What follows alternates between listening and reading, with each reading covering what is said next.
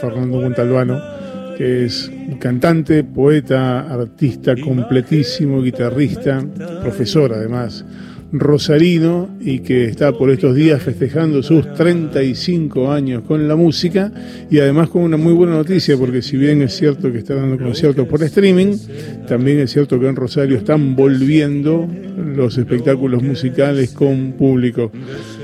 Fernando, buenas tardes, buen día, ¿cómo estás? Hola Néstor, ¿cómo te va? Buen día. Qué alegría escucharte tanto tiempo. ¿eh? Es cierto, es cierto. Estamos a 300 kilómetros de distancia y no nos vemos nunca. Es, cierto, es cosa de la echemos de la culpa a la pandemia, que total para eso. y sí, sí, sí, sí, pero bueno, yo, te escucho y bueno, sigo conectado a, tu oficio, por supuesto. Vos sabés que aquí estábamos hablando más temprano con Horacio Marmuré, que está, estamos juntos aquí en la mesa, y él nos contaba que en Córdoba se suspendieron todos los espectáculos musicales con público hasta el 31 de marzo del año que viene. Y yo le contaba, mira, vamos a estar hablando con Fernando Montalbano, que está eh, volviendo a hacer espectáculos con público en Rosario. Parece, digo, no están tan lejos este, en Rosario de Córdoba. Eh, me, escuché temprano esa noticia por medio de tu programa, me apenó mucho porque tengo compañeros y compañeras cordobeses. He vivido en Córdoba, capital, dos años. Soy un parte cordobés, me siento así y la verdad que me apena mucho, ¿no? Porque había hay necesidad no solo de trabajo, sino de de encontrarse dentro de los protocolos que, bueno, ya conocemos, que, hacen que la cosa sea de, una manera correcta, pero bueno, espero que eso se revierta. Esto que estábamos escuchando hace un ratito, bueno, un poquito de nuevo, que contanos qué es. A ver, eh, yo le cuento a la gente, eh, Fernando es este un, cantautor que hace además versiones, serratiano, sabinero, pero que además tiene, y yo siempre le digo esto, lo que más me gusta son las canciones propias. ¿Y qué, es esto, Fernando? Eh, lo que escuchábamos recién que, estaba, que pusieron es Mujer Imaginaria. Es una canción de, un disco que se llama El Barrio del Deseo. Es una canción, este, mira, que hace poco, el viernes, canté en la presentación de un libro de una editorial de Buenos Aires eh, que me llamaron para cantar esa canción porque ese libro también tiene que ver con, una historia parecida. Este, y bueno, y que también me dio muchas satisfacciones. Siempre, la canción siempre es un, es un puente, ¿no? Es una, una historia. A veces me preguntan si mi oficio de viste que está como esta cosa de que los cantautores es algo antiguo, ¿no? Un, un ser humano con su guitarra. Y yo digo, tan antiguo como una semilla de trigo. Vos, vos sembrás una semilla de trigo y, tenés futuro. Vos sembrás una canción y también construís futuro. el, viento, el viento también es antiguo. Y el viento, a ni hablar la metáfora de Atahualpa Yupanqui, el canto del viento, eh, que Yupanqui imaginaba a la cultura de alguna manera, ¿no? Uno leía la cultura popular de boca en boca como que era un viento que atravesaba los siglos, ¿no? y, que era antiguo y moderno a la vez, clásico y moderno. Eh, y las historias creo que son las herramientas para construir sentido, para, para, para hermanarnos, para ver un... Porque la verdad que la canción si uno se la queda para sí mismo es un acto de egoísmo brutal. Y yo creo que la canción tiene que ser colectiva o, no tiene que ser. Eh, Fernando, ¿son 35 años con la música? Sí, sí, son, son demasiados, eh, pero a la vez siento que son pocos. Eh, por lo menos de, en el desafío de, de un trovador, nosotros siempre estamos, no te diría por los márgenes, porque no me gusta la, figura de estar fuera, simplemente estamos eh, con un dispositivo que es lo que decía, ¿no? Alguien con su guitarra eh, dando testimonio de, lo que sucede alrededor. con yo siempre canto de una manera enhebrando poemas, historias, con las canciones y siempre es un desafío no ante el avance de dispositivos de las redes digitales, de música súper tecnologizada, eh, eh, eh, el hecho de que la palabra, la historia, la canción, una guitarra, sigue siendo algo que, que, que, enlaza ¿no? Este, corazones que sentimos cosas similares y entramos en resonancia. ¿Cómo estás? Horacio Marmurek te saluda. En ese, En ese lugar, No, la, la, la, que a mí hay algo que me está obsesionando últimamente, que es cómo salimos de esta pandemia y, y, en ese lugar muchos artistas se encontraron de vuelta frente a la guitarra nada más, como, como lugar. Ah, y al mismo tiempo vos planteabas esto que para, para algunos te dicen que la figura del cantautor es algo que ya pasó. ¿No, ¿no sentís que por ahí lo sacamos revitalizado esa figura después de esto?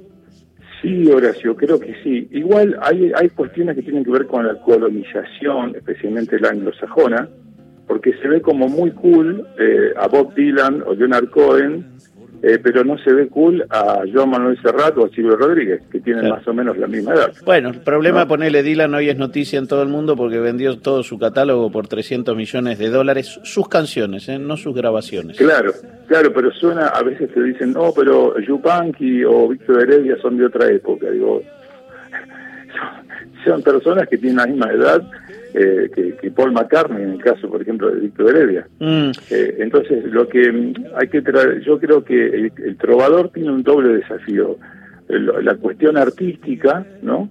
Y también lo ideológico, de, de también difundir un poco estos conceptos y, y, y, de ese es el desafío del que yo hablaba, ¿no? No solamente el artístico, sino el desafío ideológico, social, cultural, de que, porque es un tipo de canción que nos representa cabalmente desde lo popular, desde lo horizontal, y no desde el mercado. Mm. Eh, cuando, cuando empezó esta posibilidad del reencuentro, digo, lo hablamos acá muchas veces con otro montón de, de personas que tocan, el, el, la canción se completa con público, es inevitable. Por supuesto, es como el amor. bueno, si hay mucho público en el amor vamos a tener problemas. Depende, ¿eh? hay gente que bueno, hay gente que le gusta, ¿qué va a hacer? Digo, Mira, si es con protocolo, claro. Eh, Mientras o, como dice un amigo, ¿es con protocolo o con proctólogo? Claro. 500 personas al aire libre, bueno, vea bueno. qué hace con eso, ¿no? Eh, mira, yo lo que vos decías me, me, hiciste pensar que, porque me pasa como profesor de canto, de guitarra, de talleres de poesía, que mucha gente en su casa se encontró con la vieja guitarra que estaba claro. casi sin cuerdas. No, no los artistas, sino, digamos, la, el, el pueblo. Dice, uy, me, me llamaban, mirá, le puse las cuerdas a la guitarra y descubrí que tengo una manera de conectarme conmigo y con mi familia aquí adentro en plena pandemia, ¿no? Lo cual es maravilloso.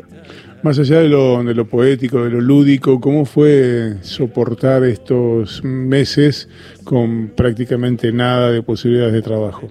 Y sinceramente el primer mes fue un hachazo, porque yo tenía un ciclo ahí en, en Palermo, en en, en Bar de Fondo Cultural, ahí en Julián Álvarez en 1200, que estaba, mira, me, hacía años que no me pasaba, Néstor, que así, un mes antes se agotaban las localidades, un público espectacular, que teníamos diseñado todo el año, iba a, viajar a Colombia en noviembre a un encuentro, eh, había posibilidades también para México, España, y bueno, se truncó y, y, y tuve que rediseñar y gracias eh, a, la ayuda del Estado, ¿no? Porque eh, y al Instituto Nacional de la Música, al programa Fortalecer Cultura, no no solamente yo en mi caso, sino que hay 31.000 artistas de todo el país que han accedido al, al programa Fortalecer Cultura, ¿no?